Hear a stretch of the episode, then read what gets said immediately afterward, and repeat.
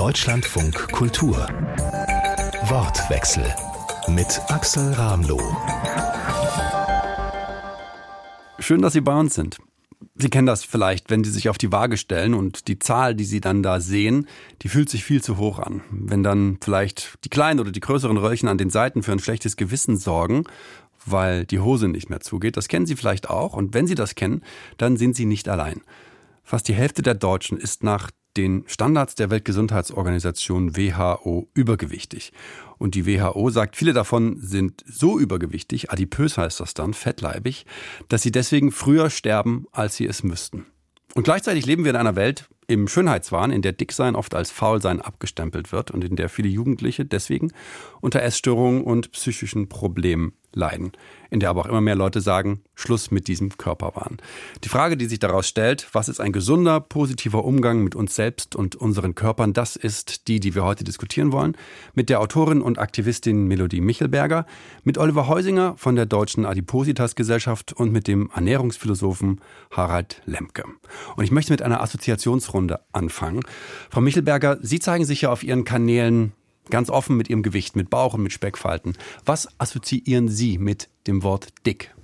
Ich habe früher viele Jahre das Wort dick mit schlecht, ähm, mit absolut etwas ja verbunden, was, was, was ich vermeiden muss für meinen Körper. Es hat mich in eine Essstörung getrieben und heute verwende ich das Wort ganz selbstverständlich, um meinen dicken Körper zu beschreiben. Herr Lemke, was ist für Sie dick? Eigentlich ein Zustand, den ich nicht möchte.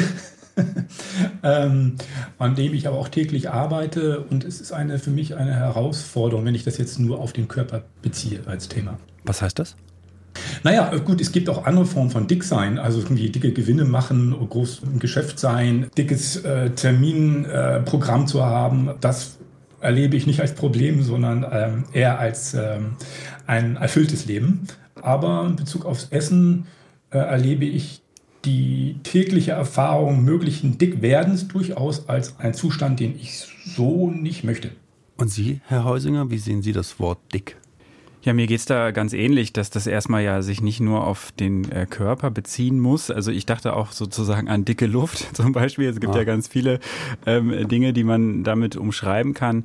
Wenn wir das jetzt auf ähm, den Körper beziehen, dann ist das natürlich etwas, wo man sich auch die Frage stellen muss, und da werden wir heute auch drüber sprechen, an welcher Schwelle, wann ist sozusagen der Körperfettanteil so groß, dass daraus auch ein medizinisches Risiko ähm, für entsprechende Folgekrankheiten äh, daraus resultiert. Also und diese Schwelle, darüber diskutieren wir bestimmt. Das ist ja auch gar nicht so einfach, das dann zu bestimmen, an welcher Stelle ist zu dick eigentlich ähm, zu dick. Also das ist genau eine Sache, mit der sich ja die Adipositas-Medizin schon sehr lange befasst. Frau Michelberger, wenn Sie sagen, Sie haben ein Gefühl dafür entwickelt, was Sie eigentlich für einen Körper haben, das beschreiben Sie ja unter anderem auch in Ihrem Buch Body Politics, wo es eben darum geht, wie Sie damit umgehen, wie weibliche Körper gesehen werden. Gibt es für Sie ein zu dick, diese Schwelle, die Herr Heusinger da gerade beschrieben hat? Ähm, diese, diese Schwelle wird sehr oft angesprochen. Ich frage mich immer so ein bisschen, was bedeutet diese Schwelle? Also ich finde, jeder Mensch hat Respekt und Würde verdient. Das ist ja auch die Forderung der Body Positivity Bewegung, dass alle Menschen ein diskriminierungsfreies Leben verdient haben, unabhängig von ihrem Gewicht oder ihrer Körperfülle. Deshalb gibt es für mich kein zu dick. Also Gesundheit ist komplex, Körper sind komplex mit meiner Geschichte, ich bin ja selber immer ein sehr gutes Beispiel mit meiner Geschichte, die Vorstellung unserer Gesellschaft, wie ein Körper aussehen soll, oder wurde mir schon als Kind zugetragen mit eben Kommentaren zu meiner absolut durchschnittlichen schlanken Figur. Das muss ich immer dazu sagen. Ähm, ab sieben, acht fing es an, dass mir von außen eben gesagt wurde, streck deinen Bauch nicht so raus, willst du wirklich noch eine Scheibe Brot essen, sonst wirst du so dick wie ein Schwein. Also es kam schon in meinem Kindesalter, ähm, ja, wurde mir immer wieder klar gemacht, dass Dicksein das Schlimmste ist, was einem Menschen, einem Mädchen passieren kann. Und mich hat das eben sehr schnell so stark beeinflusst, dass die Kontrolle meines Körpergewichts für mich viele, viele Jahre eben an der Tagesordnung stand. Also dass ich eben wirklich schon mit zwölf Diäten gemacht habe. Wie gesagt, obwohl ich dünn war, äh, auch im gesellschaftlichen, also keiner hätte zu mir dick gesagt, das wäre aber, ist aber auch egal gewesen. Trotzdem hat mich dieses Gefühl, womöglich dick zu werden, so stark beeinflusst, dass ich eben von einer Diät in die nächste und dann in eine Magersucht gerutscht bin. Genau, und deshalb ist es heute, sage ich eben heute, voller ähm, Selbstverständlichkeit und auch wertfrei verwende ich dieses Wort für mich. Also für mich hat das, um auch mir selber nochmal diese Angst zu nehmen, weil heute habe ich eigentlich genau diesen Körper, den ich mein ganzes Leben bekämpft habe und ähm, fühle mich gut in meinem Körper und ähm, ja, Herr Lemke, haben Sie Angst vor dem Dicksein? Angst war gerade so ein Stichwort. Nee, für mich ist das insgesamt nicht so, so eine psychologische Frage, sondern ähm, gut aus meiner Profession als Philosoph heraussagen, habe ich eben so die größeren Zusammenhänge da irgendwie jeweils im Blick. Und das ist eben, Sie haben es ja als Ausgangspunkt auch gewählt, die medizinische Feststellung, dass wir wirklich da ein gesellschaftliches Problem haben mit der ähm, zunehmenden Fettleibigkeit und das jetzt nicht nur in Deutschland, im, sondern weltweit. Ich erlebe diese Thematik sozusagen als eine große, auch zivilisatorische Herausforderung. Dick sein ist auch eine ökonomische Kategorie, ich habe es angedeutet. Wir sind im Grunde genommen ja da nicht in der freien Wahl, sondern bewegen uns in eine Gesellschaft, die uns es ermöglicht, über zu konsumieren, übergewichtig zu sein. Und insofern ähm, nehme ich sagen, diese Problematik eben durchaus als eine auch moralisch ähm, oder nein, nicht vielleicht moralisch, das ist ja vielleicht auch Teil des Problems. Äh, wie reden wir eigentlich über, über diese, diese Zusammenhänge, die uns gerade über das Essen und über diese Problematik des Dickseins zu buchstäblich auf den, auf den Leib lastet zu sagen. Und das, also wie gehen wir damit eigentlich um? Und deswegen würde ich eher sagen, Dicksein ist für mich äh, nicht Angst, sondern eine Herausforderung, Teil einer Lösung zu sein eines größeren Problems. Wenn ich da einhaken und ergänzen darf, also in der Tat ist ja genau diese Unterscheidung ganz wichtig, dass wir einerseits über die gesellschaftliche Ebene sprechen und über die individuelle Ebene. Und wenn wir über die individuelle Ebene sprechen, dann ist dieser, dieser Kampf gegen die Stigmatisierung, das ist so elementar, dass wir ähm, nicht unterstellen als Gesellschaft, dass Betroffene von, von krankhaftem Übergewicht, also von einer Adipositas, selber schuld sind an dieser äh, Tatsache, sondern wir wissen mittlerweile aus der wissenschaftlichen Forschung zu der Frage, wie kam es eigentlich zu diesem Gewichtsanstieg, dass es einfach vor allen Dingen eine genetische Veranlagung ist, die wir fast alle tragen. Also wir kommen ja als Menschheit aus einer Zeit eigentlich einer Nahrungsknappheit. Und es war eigentlich immer ein ja, evolutionsbiologischer Vorteil, wenn Menschen Gewicht und Körperfett ansammeln konnten für, für magere Zeiten sozusagen. Und die Menschen, die jetzt genau so genetisch veranlagt sind, was der Großteil der Bevölkerung ist, denen wird jetzt sozusagen diese Welt, in der wir heute leben, die auch gerade ja schon angesprochen wurde, mit dem kalorischen Überfluss eigentlich zum Verhängnis. Aber das heißt, das ist nicht eine Frage der individuellen Willensschwäche, das ist nicht eine Frage, da haben Menschen irgendwie nicht richtig aufgepasst und wären nicht stark genug und so, sondern das sind genetische Prägungen und eine Lebensrealität, in der wir heute sind, für die wir eigentlich als Menschen gar nicht gemacht sind.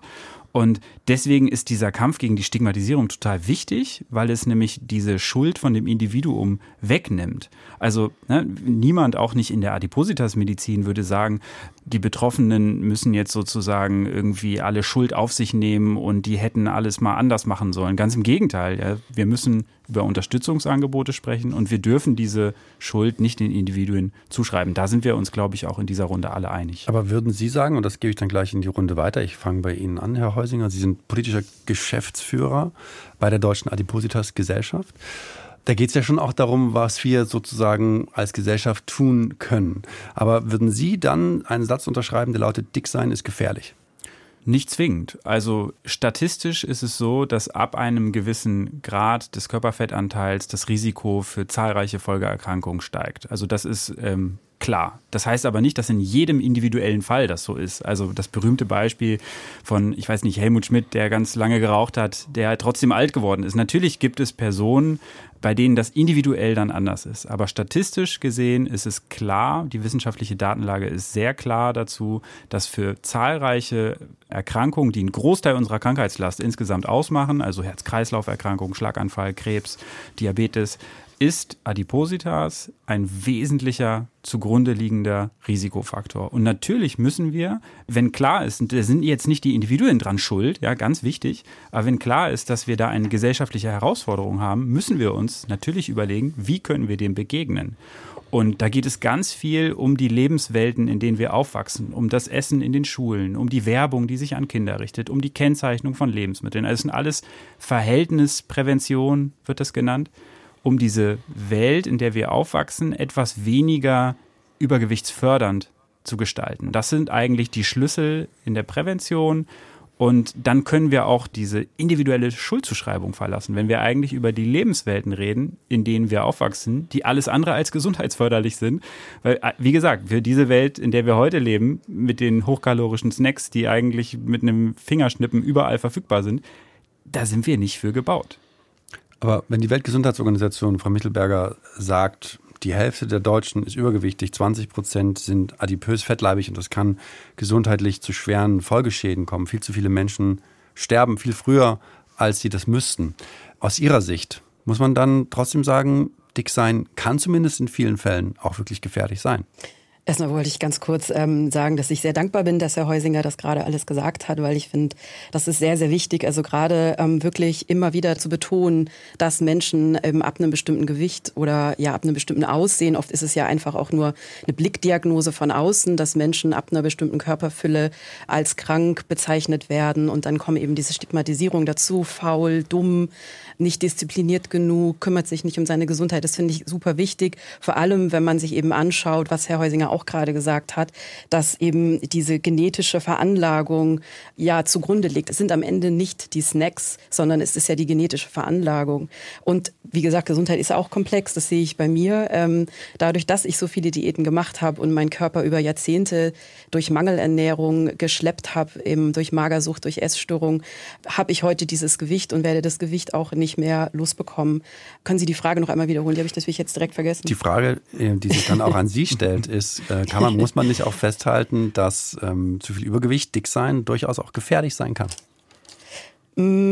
Ich würde diese Frage so losgelöst von dem Ganzen, also was heißt das für uns? Also was bedeutet das im Umkehrschluss? Auch das alles, was gerade Herr Heusinger gesagt hat, möchte ich unterstreichen. Es ist komplex, unsere Gesundheit. Der Zugang zu Nahrungsmitteln ist zwar einfacher, trotzdem haben wir auch Millionen von Menschen, gerade in Deutschland, die ähm, an der Armutsgrenze leben. Das, was auch Herr Heusinger gerade gesagt hat, mit dem Schulessen und so weiter. Ich finde, der Fokus oder die Klammer muss da geöffnet werden für alle Menschen, weil der Fokus aktuell ist ja, auch was diese ähm, Studie von der Weltgesundheitsorganisation dann immer wieder, das kommt ja auch alle paar Jahre oder alle paar Monate, kommt dann wieder, kommen dann die Überschriften, die Epidemie, ähm, die Menschen werden immer dicker, aber es folgt halt keine Konsequenz. Und am Ende geht es ja nicht nur um die Menschen, denen man von außen, so ich sage jetzt mal salopp ansieht, also so, dass viele glauben, dass das die Menschen sind, die sich nicht bewegen, die den ganzen Tag sich nur die hochkalorischen Snacks einverleiben, sondern es geht ja um alle Menschen. Also wir alle bewegen uns zu wenig, haben oft nicht vielleicht eine ausgewogene Ernährung, weil wir zu viel Stress haben. Das finde ich eigentlich total wichtig, dass der Fokus sich da öffnet auf alle Menschen, auf alle Kinder und nicht nur auf die Dicken, dass man dadurch entstehen ja auch diese Stigmatisierungen und dadurch habe ich das Gefühl, kommen wir in dieser Diskussion immer nicht weiter, weil wir ja auch jetzt gerade in diesem Gespräch auch wieder nur auf die Dicken gucken. Dabei ähm, sind ja nicht nur die Dicken krank, sondern es gibt ja auch dünne Menschen, die genau die gleichen Erkrankungen haben, die dicke Menschen haben. Deshalb finde ich es wichtig, da ja einfach darauf zu achten, dass wir über alle Menschen sprechen und wir alle im Grunde genommen mehr tun könnten ähm, und uns mehr bewegen sollten. Herr Lemke, bevor ich Sie ins Boot will, will ich dann aber bei Herrn Heusinger nachfragen. Das heißt, äh, quasi ist es alles gar nicht so problematisch und wenn es gibt auch keine eigene Verantwortung, ob man jetzt zu viel Gewicht hat oder nicht? Also genau, also ich möchte nicht, nicht falsch verstanden werden. Nicht in jedem Fall ist es so, dass ähm, die Betroffenen dann ganz viele Folgekrankheiten entwickeln. Das habe ich eigentlich sagen wollen. Aber statistisch wissen wir sehr klar, dass ein stark erhöhtes Körpergewicht, ein stark erhöhter Fettanteil, vor allen Dingen, wenn es äh, sich im Bauchraum befindet, das sogenannte viszerale Fett, dass das das Risiko für extrem viele Folgekrankheiten, die einen großen Teil der Krankheitslast bedeuten, erhöht. Also das heißt, Natürlich müssen wir über die gesundheitlichen Folgen des stark erhöhten Körperfetts, vor allen Dingen im Bauchraum, sprechen.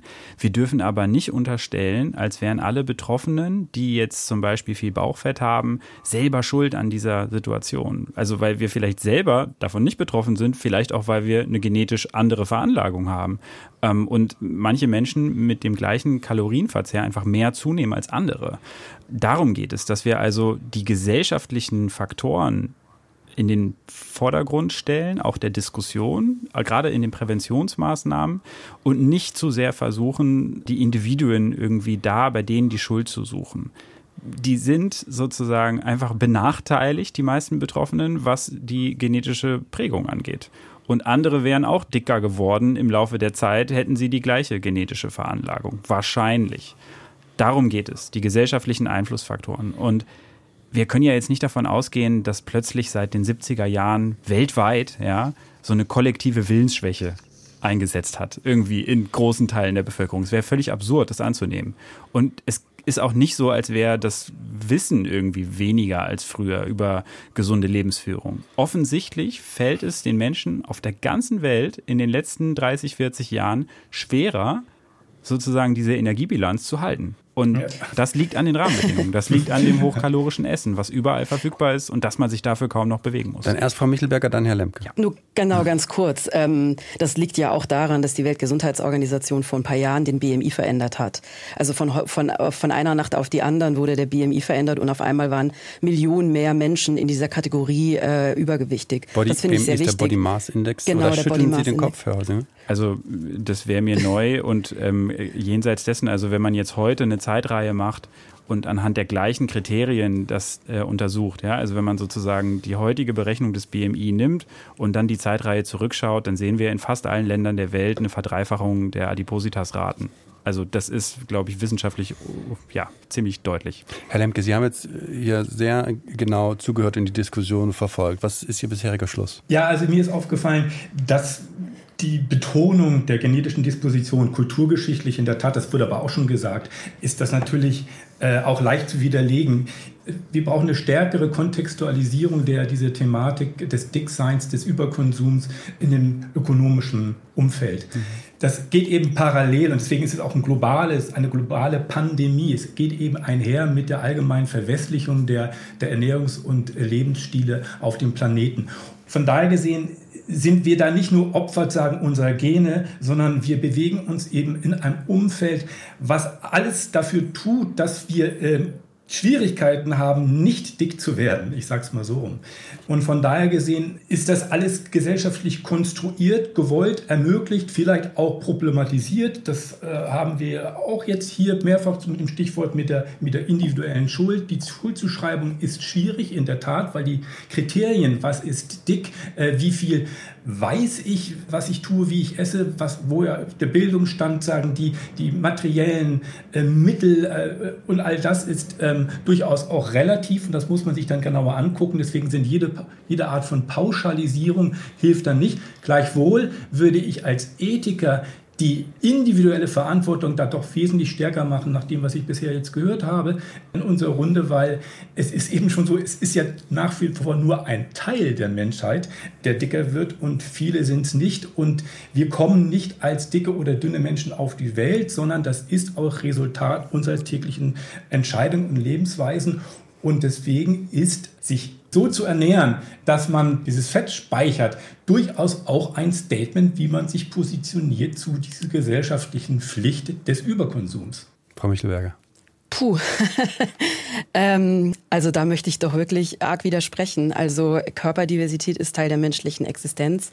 Es gab immer schon dicke Menschen und ähm, es gab ja eben auch gerade wieder diese Studie vom Bundesministerium für Gesundheit. Marburger Forscher haben herausgefunden, 60 Prozent der genetischen Veranlagung äh, ist eben eine genetische Veranlagung für hohes Gewicht. Also kommen Menschen sehr wohl dick zur Welt oder vielleicht jetzt als Babys, die ein bisschen dicker sind. Ähm, aber da geht es ja eben schon los. Also ich finde gerade das, ähm, was Sie auch gerade gesagt haben, Herr Lemke, das ist ja genau das Futter, dass die Stigmatisierungen aufrechterhalten werden. Also gerade dieses hat sich falsch verhalten. Also mir wird das heute, heute nach jedem Interview heute wahrscheinlich auch, also immer vorgeworfen, dass ich einen adipösen Lifestyle habe. So Frau Michelberg ist noch einfach nur zu faul. Jetzt haben sie sich dieses Thema ausgesucht, damit sie sich nicht bewegen müssen.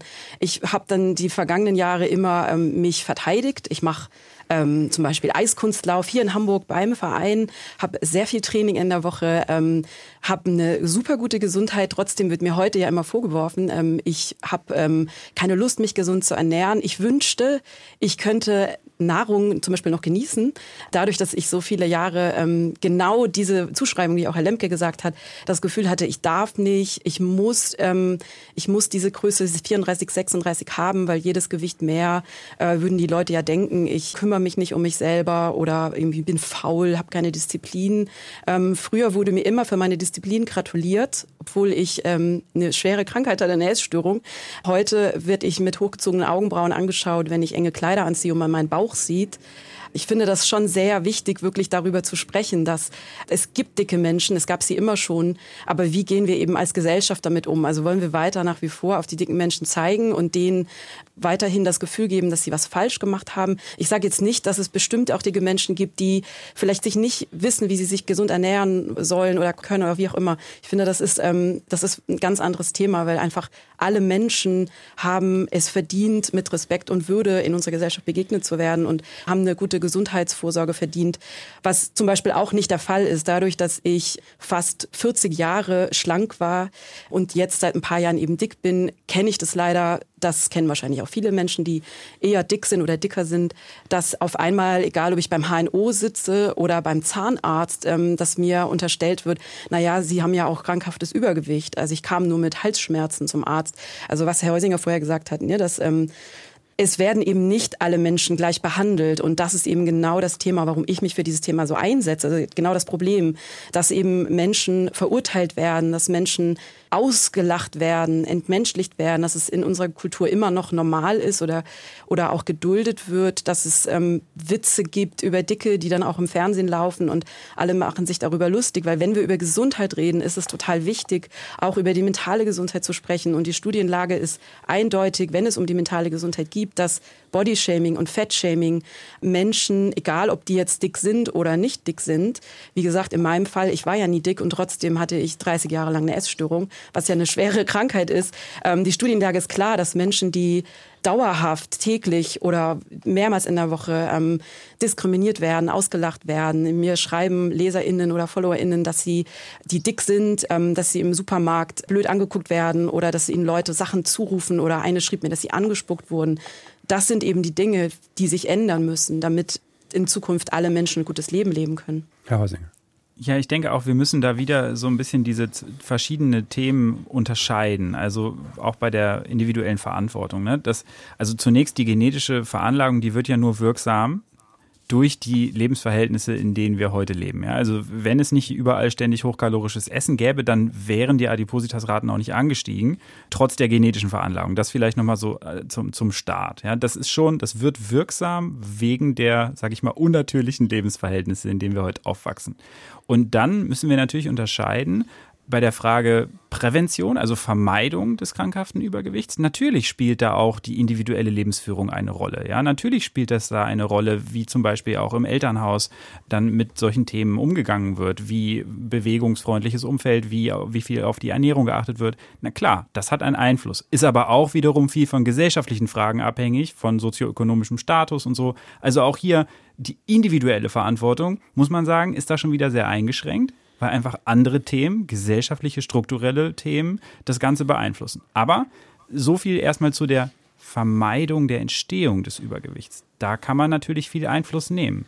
Wenn wir jetzt aber über einen Körperfettanteil reden, der halt groß ist, ja, also die genaue Schwelle lässt sich nicht so gut bestimmen, aber es gibt eine Schwelle, ab der ist es für die allermeisten Betroffenen praktisch unmöglich oder fast unmöglich, von diesem stark erhöhten Körpergewicht wieder runterzukommen. Also da ist dann das Körperfett auch nicht mehr einfach nur ein passiver Speicher, sondern da ist das Körperfett, gerade das im Bauchraum, eigentlich ein eigenes Organ, was sich auch aktiv gegen Gewichtsreduktion wehrt. Und spätestens da, muss man sagen, ist die individuelle Verantwortung auch wirklich sehr beschränkt, weil es einfach schon dann rein biologisch immer schwieriger wird, gerade wenn dieses stark erhöhte Körperfett lange vorhanden ist, sich dagegen dann so zur Wehr zu setzen als Betroffene, als Betroffener, dass man das dann dauerhaft wieder reduziert. Also kurzfristig abnehmen, das schaffen ja viele, aber das dauerhaft zu halten, das ist da, für die ja. allermeisten kaum möglich. Also da Darf ich ist einen Satz die, nur dazu sagen? Gerne.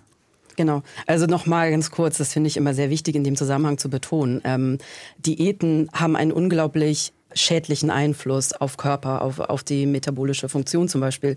Ich bin da, wie gesagt, wieder das beste Beispiel dafür. Und 95 bis 98 Prozent, je nach Studienlage, der Diäten scheitern. Also die Menschen, die Diäten machen, nehmen in den fünf Jahren danach das verlorene Gewicht plus noch extra Gewicht zu. Ähm, das finde ich total wichtig, das hier nochmal zu betonen. Es gibt keinen Weg, dauerhaft Gewicht zu verlieren, außer eben eine OP oder durch Fettabsaugung, Magenbypass und so weiter. Da will ich jetzt aber gar nicht näher drauf eingehen. Und das, diese Diäten und das Weight Cycling, was danach kommt, nennt man das Jojo-Effekt, kann man auch salopp sagen auf Deutsch. Das hat einen wahnsinnig großen Einfluss. Also da ist die Studienlage eindeutig. Deshalb finde ich es total wichtig, da nochmal zu sagen, also ich finde auch jeder Mensch hat, ähm, gerade auch Menschen, die ein, die ein super hohes Körpergewicht haben, haben natürlich auch verdient, dass sie ein gutes Leben leben dürfen. Nicht, dass sie nicht schikaniert werden, nicht ausgeschlossen ausgeschlossen werden, dass sie eine gute Gesundheitsvorsorge bekommen. Und ähm, ich finde aber, das eine schließt das andere ja eben auch nicht aus. So, ne? Am Ende finde ich es wichtig, dass wir nicht mit dem Finger auf einzelne Leute zeigen, weil diese Prozentzahl, von der Sie sprechen, das betrifft ja sehr wenige Leute, die so ein hohes Körpergewicht haben. Die meisten werden ja so im mittleren Bereich sein, in dem ich auch bin. Mhm. Also da muss ich jetzt aber in der Tat auch ein bisschen einordnen. Also wir können jetzt nicht das Ausmaß der Adipositas kleinreden. Also ne, ne, wir, wir dürfen den Individuen dafür nicht die Schuld geben, aber wir können nicht das Ausmaß der Adipositas kleinreden. Also Adipositas ist eine der wichtigsten zugrunde liegenden Ursachen für vermeidbare Erkrankungen in Deutschland und in weiten Teilen der Welt. Und in Deutschland reden wir von etwa einem Viertel der Erwachsenen, die von Adipositas betroffen sind. Und das ist nicht irgendwie ein, zwei Kilos zu viel. Also da wird es schon nach medizinischen Kriterien relevant auch wenn nicht jeder einzelne der Betroffenen natürlich dann die Folgekrankheiten entwickelt. Aber es ist ein großes Thema gesellschaftlich, was wir angehen müssen. Da sollten wir, glaube ich, uns schon darauf einigen können. Deswegen diskutieren wir das auch heute hier im Deutschlandfunk Kultur. Wir stellen uns die Frage, was ist eigentlich ein gesunder, positiver Umgang mit uns selbst und unserem Gewicht, mit unseren Körpern? Das macht Oliver Heusinger, er ist der politische Geschäftsführer der Deutschen Adipositas Gesellschaft. Bei uns ist auch Melodie Michelberger, sie ist Körperaktivistin und Influencerin. Und der Philosoph und Kulturwissenschaftler Harald Lemke ist bei uns. Und ich habe bisher bei Ihnen allen dreien sehr viel gegenseitige Rücksicht wahrgenommen aufeinander, aber auch schon eine Diskussion darüber, was eigentlich individuelle Verantwortung ist, wie viel eigentlich schon von Geburt an mitgegeben worden ist. Vielleicht, Herr Heusinger, Sie haben es gerade schon mal angesprochen, es ist, es ist ein definitiv ein Problem. Aus dem Bundesgesundheitsministerium kommt zum Beispiel diese Zahl 63 Milliarden Euro Kosten im Jahr. Herr Lemke, ich will Sie das gleich einordnen lassen. Vorher kurz äh, an Sie gefragt, Herr Heusinger, was sind das für Kosten? Also können Sie uns mal einen Blick geben, was heißt das eigentlich? Genau, also wir haben zum einen die direkten Kosten der Krankenbehandlung, vor allen Dingen der Folgen der Adipositas, also insbesondere die Kosten, die mit Typ-2-Diabetes zu tun haben, was ja eine sehr teure Versorgung ist tatsächlich und es einfach immer mehr Betroffene gibt und ähm, das auch immer mehr werden tatsächlich. Also da sind die Prognosen, die sollten uns allen Angst machen, weil wir früher oder später unser Gesundheitssystem einfach nicht refinanzieren können, wenn das so weitergeht. Also wir müssen wirklich wirksame Maßnahmen ergreifen und die Adipositas ist da der Schlüssel. Ähm, also das ist die ein, der eine Bereich, das sind etwa die Hälfte der Kosten sind diese Krankheitskosten, Gesundheitskosten. Der andere Bereich, ähm, die andere Hälfte, das sind Kosten, die indirekt auftauchen. Das sind zum Beispiel Personen, die dann Produktivitätsausfälle haben, häufiger krank sind oder aber sogar früh verrentet werden und dann die Angehörigen, die dann die Person vielleicht sogar pflegen müssen, früher als man das ohne die Adipositas müsste. Also da kommen ganz viele indirekte Kosten dazu und Volkswirtschaftlich ist das also in Summe einfach so viel, dass wir eigentlich von der Größen, also die Erkrankung ist ja weitgehend vermeidbar. Und wir reden aber von volkswirtschaftlichen Kosten, die in der Größenordnung sind von der Bankenrettung. Jedes Jahr. Also wir können uns das sozusagen gesellschaftlich nicht erlauben. Und das ist jetzt nur die Debatte auf der volkswirtschaftlichen Ebene. Und auch für die Betroffenen bedeutet das ja natürlich viel, weil es einfach, wir reden ja auch von individueller Betroffenheit, von individuellem Leid, von Folgeerkrankungen, die wir auch vermeiden können und sollten. Auch, auch wenn da jetzt keine Kosten draus entstünden, sollten wir das tun. Das ist unsere gesellschaftliche moralische Pflicht. Aber auch auf dieser Ebene der Kosten muss man sagen, es ist eigentlich untragbar für uns. Herr Lemke, Sie als Kulturwissenschaftler, was macht das mit Ihnen, wenn Sie, wenn Sie das hören? Äh, nun, ich setze mich ja seit Jahren auch mit meinen philosophischen Mitteln für, äh, für die Begründung einer, einer Ernährungswende ein und ähm, ich kann dem nur zustimmen. Das ist in der Tat, wenn so das dass politisch äh, sehr viel auf dem Spiel steht, im Grunde genommen auch die Mittel da sind, man müsste sie nur anders einsetzen. Äh, Herr Heusinger hat jetzt sagen die Gesundheitskosten angesprochen. Wenn wir jetzt sagen, ein, die Sache aus der anderen Sicht nochmal thematisieren, zum Beispiel den Fleischkonsum. Da sind andere Kosten, die in der Umwelt entstehen, in der Massentierhaltung. Also wenn man die ganzen äh, momentan verfügbaren Mittel, Subventionen nutzen würde, um eine konstruktive, äh, ins positive gewende Ernährungswende voran brächte, würde das, glaube ich, sagen, sehr viele gesellschaftliche Probleme, die wir hier angeschnitten haben, äh, auch lösen helfen. Das heißt eben auch, worüber wir reden, ist, wie kommunizieren wir eigentlich gesellschaftlich notwendige Veränderungen. Und im Bereich des Essens gibt es sehr interessante, auch positive Alternativen. Wir müssen ja nicht immer nur über Verzicht reden und äh, eben problematisieren, sondern wir können ja auch ermutigen und Lust machen zu einem anderen Verhalten. Das geht im Essen sehr gut. Also ich kann ja auch mich gut fühlen in meinem Körper, wenn ich bestimmte kulinarische Experimente mache und ganz andere Haltung zu dieser ganzen Frage, wie gehe ich eigentlich mit meiner alltäglichen Ernährung um, ähm, auch kultiviere. Also von daher gesehen, aber das braucht eben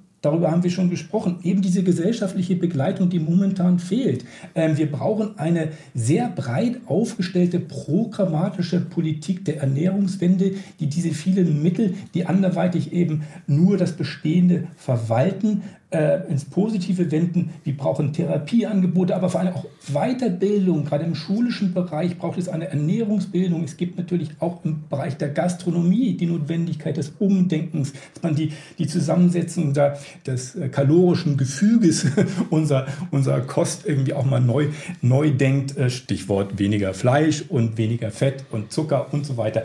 Die ganze Preisgestaltung, die politisch sozusagen flankiert wird. Was wird denn künstlich billig gemacht? Das sind eben genau ja. diese Übergewichtstreiber. Also von daher gesehen, mein Plädoyer ist, wir sollten in jedem Fall neben der Energiewende unbedingt auch die Ernährungswende politisch sagen, als gesellschaftliche Herausforderung wahrnehmen. Und dafür brauchen wir auch eine entsprechende philosophische Reflexion. Frau Michelberger.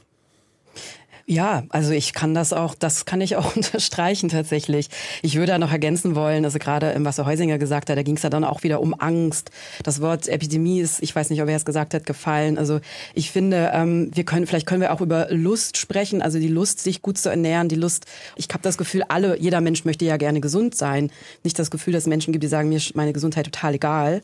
Dass wir wirklich, auch was Herr Lemke gerade gesagt hat, ich sehe das auch so. Also es ist ja auch ein sehr komplexes Thema. Also heute ist ja auch das Wort Schulessen schon einmal gefallen. Ich habe einen 15-jährigen Sohn, deren äh, in einer sehr, sehr großen Hamburger Schule, das, äh, die Kantine dort ist so klein, dass die Zehntklässler leider keinen Platz haben und auf dem Schulhof im Stehen ihre mitgebrachten Brote beim Regen essen müssen. Viele Kinder bringen aber nichts mit und holen sich dann irgendwelche hochkalorischen Energy Drinks. Also ich habe auch das Gefühl, das ist ein Thema, das wir alle als Gesellschaft angehen müssen, weil, was ich vorher schon mal gesagt habe, der Fokus heute ist in unserem Gespräch ist ja dann doch leider wieder nur auf die, bei den Menschen, wo man das Gefühl hat, die haben sich zu viel einverleibt verleibt, also die Dickfetten.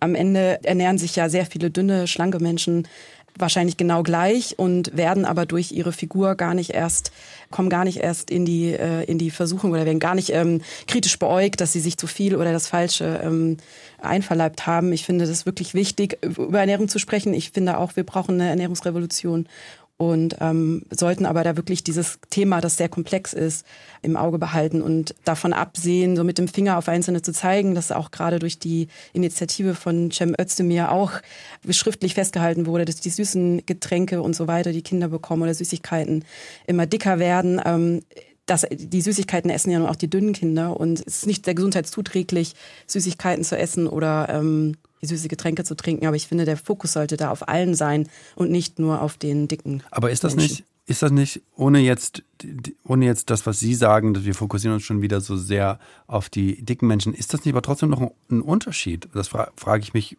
ob nun jemand tatsächlich genetisch oder individuell mehr darunter leidet, aber nun diese ganzen Süßigkeiten isst, muss man das nicht doch anders betrachten als jemand, der eben das Glück hat, zehn Schokoriegel essen zu können und trotzdem niemals gesundheitliche Probleme bekommt? Naja, dadurch kommt ja dann dieses Moralische. Genau daran kommt ja dieses Moralische. Also da kommen ja auch, oder die werden ja diese Stigmatisierung, die Zuschreibung verstärkt. Also wenn dann die, die äh, ne, wenn dann die dicken Kinder kein Kuchenstück bekommen, wenn einer Geburtstag hat, sondern nur die dünnen dürfen eins, das verstärkt ja dann genau das, was in unserer Leistungsgesellschaft ja sowieso schon an erster Stelle steht. Ne? Dass man diszipliniert ist ähm, und auch so, dass, dass man was für seinen Körper tut. Das soll natürlich dann auch für außen, für andere sichtbar sein. Also das finde ich schwierig tatsächlich, mhm. weil wie gesagt, Essstörungen zum Beispiel bei Mädchen. Da gab es diese große ähm, Kinder- und Jugendreport von der DRK. Essstörungen haben in den vergangenen drei Jahren bei den 15- bis 17-jährigen Mädchen um 54 Prozent zugenommen. Und bei den darunterliegenden Altersgruppe sind es 33 Prozent. Ich finde diese Zahl absolut fürchterlich. Es berührt mich sehr, weil ich weiß, das sind Viertklässlerinnen, Fünftklässlerinnen, Achtklässlerinnen, die das gleiche Schicksal erleben wie ich, dass sie das Gefühl haben, ähm, sie müssen dünner werden, weil eben diese dünne Form, diese schlanke Form in unserer Gesellschaft nach wie vor eben für Gesundheit steht, die steht für Erfolg, die steht für Disziplin, natürlich auch für Schönheit. Diese Menschen müssen das dann auch gar nicht mehr anders beweisen, sondern die Körperform an sich reicht schon, um quasi zu zeigen, nee, also ich tue ja was für mich oder ich hungere für meine Figur. Das wird heutzutage ja immer noch ähm, applaudiert. Und Menschen, die eben diese Figur nicht haben, ob die jetzt von Natur aus ist oder weil viele süßen Getränke getrunken werden, finde ich jetzt äh, gerade egal. Andere bekommen das Gefühl, dass sie so wie sie sind eben nicht richtig sind und ganz viel erstmal leisten müssen, um überhaupt erstmal Respekt und, ähm, und Würde zu bekommen. Und das finde ich immer wieder der Punkt, weil eigentlich geht es ja darum. Und wenn wir als Gesellschaft dafür sorgen würden, dass alle Menschen ähm, sichtbar sind, dass alle Menschen teilhaben können, dass alle Menschen Respekt und Würde begegnet werden, dann hätten wir, glaube ich, diese viele Probleme auch gar nicht.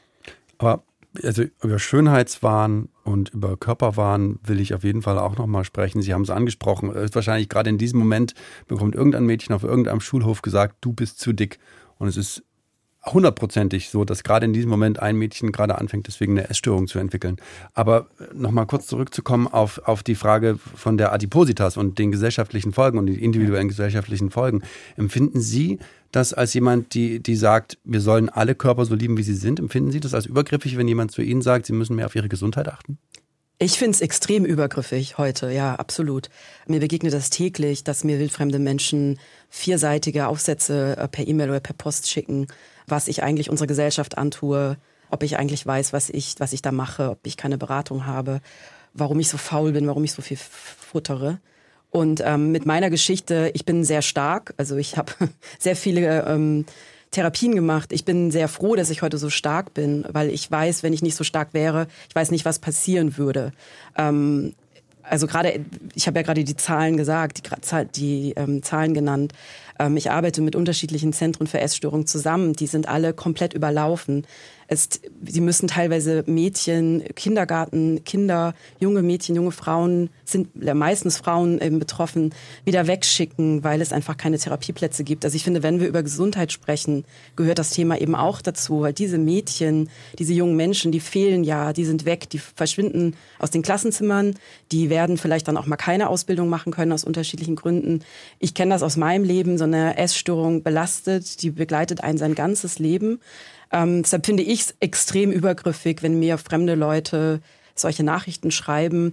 Ähm, bei mir löst das jetzt zum Glück keine Essstörung aus oder kein, ja, keine Depression aus, aber andere Menschen sind vielleicht nicht so weit oder nicht so stark oder können es prallt an denen nicht ab. Deshalb finde ich es wichtig, dass wir auch manchmal so in uns reinhorchen. Ist es gerade wichtig, was ich eine Meinung über den Körper einer anderen Person habe? Man weiß ja nicht, was hinter der, man kennt die Geschichte nicht, ist Depression, eine Essstörung, äh, Traumata, ähm, das gehört ja alles dazu, wenn wir von den ähm, Gründen sprechen, warum Menschen bestimmte Figuren haben oder bestimmtes Körpergewicht haben.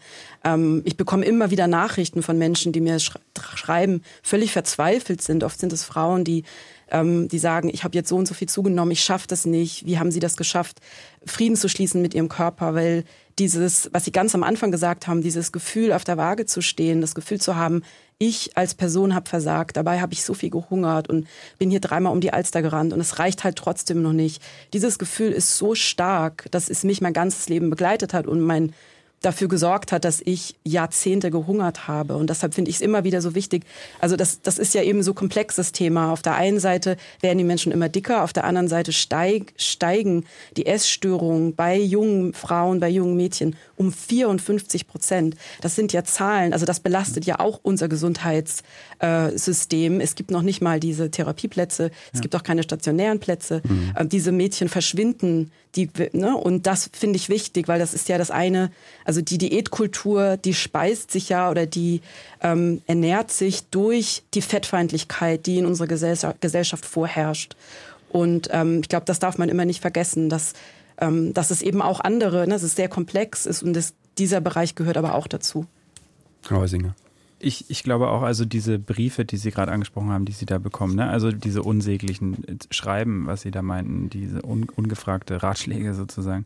Also ne, man weiß auch aus der wissenschaftlichen Forschung, also bei uns in der Fachgesellschaft sind ja vor allen Dingen die Therapeutinnen, Therapeuten, Behandlerinnen und Behandler ähm, auch äh, vereint. Und ähm, da, man weiß aus der Forschung, dass diese Stressoren, diese Stigmatisierung, die dann die Betroffenen erreicht, dass das die Problematik verschärft. Ja, also das sozusagen erschwert eigentlich eine gesunde Lebensführung, wenn ständig diese Stressoren dazukommen und die Stigmatisierung dazukommt. Und deswegen ist es auch so wichtig, dass wir diese Debatte auf die gesellschaftliche Ebene heben.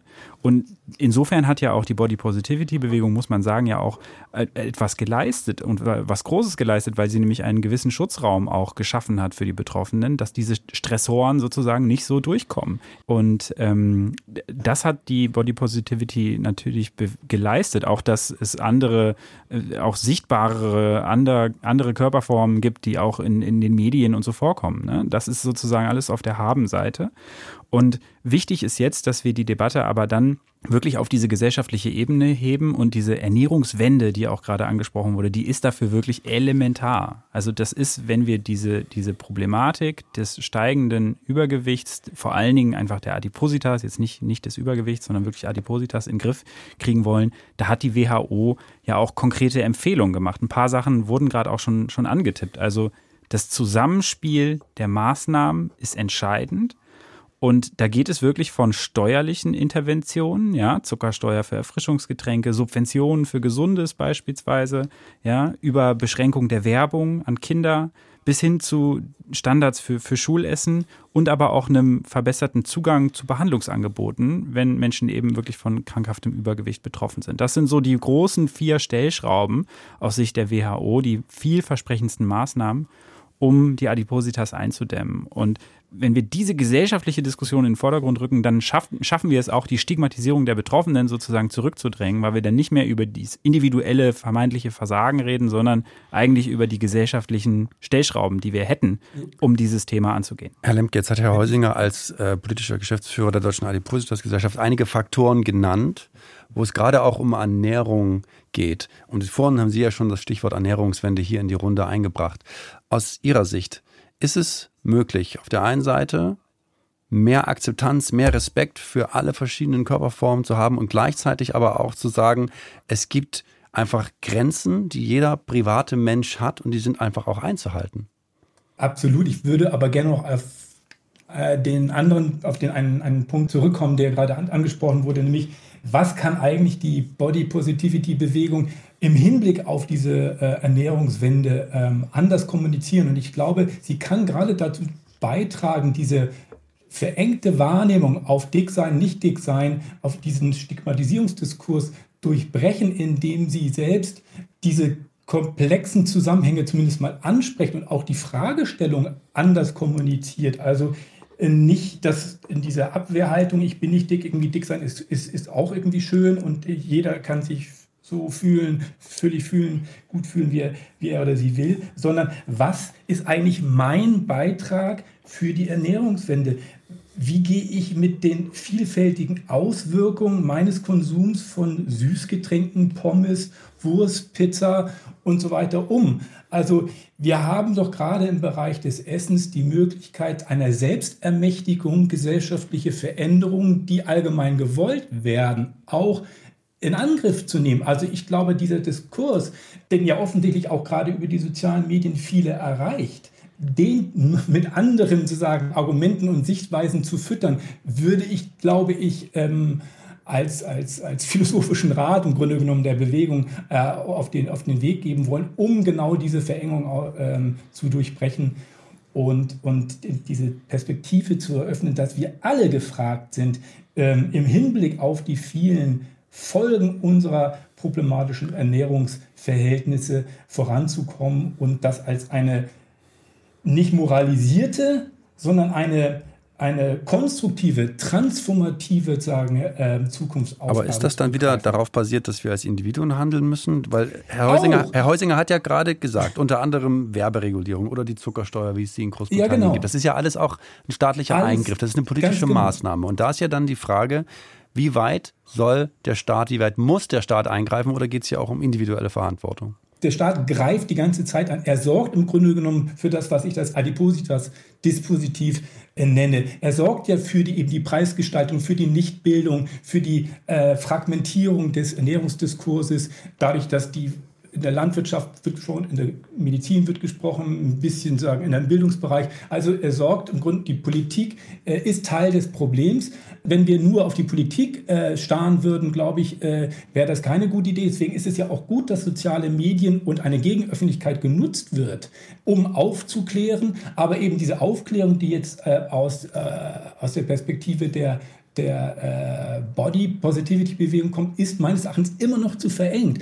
Sie muss auch diese Perspektive eröffnen, dass es da um ganz andere und nicht nur individualisierte, aber eben auch, also das, ich glaube, das ist, betrifft ganz viele Fragen der gesellschaftlichen Veränderung, wie Mobilität, wie, äh, hm. äh, wie viel Life-Work-Balance und so. Wir haben so viele gesellschaftliche Fragen der, der Lebensstilveränderung und da immer zu sagen, das muss die Politik machen, ich glaube, hm. nein, es geht von unten. Erst wenn wir signalisieren, auch als Aktivisten signalisieren, okay, ich sehe da durchaus ein Problem, ich will aber eben Teil der Lösung sein. Das ist ganz wichtig äh, zum aktuellen Zeitpunkt, um gerade auch die Politik und die politischen Defizite sagen, über den Weg äh, vielleicht äh, ja, jetzt zu verändern oder, oder da eine Entwicklung äh, in Gang zu, äh, zu bringen. Aber wenn ich da kurz eingreifen kann, bevor Sie, Herr Heusinger, dran sind, Frau Michelberger, jetzt haben wir viel über die Body Positivity Bewegung gesprochen. Also ich übersetze es mal im schlechten, schlechtes Deutsch, die Körperpositiv-Bewegung. Es geht darum, dass man sich in seinem Körper wohlfühlen soll, dass man den Körper nicht hassen soll, weil die Gänzewelt dir erzählt, nur so und so sieht ein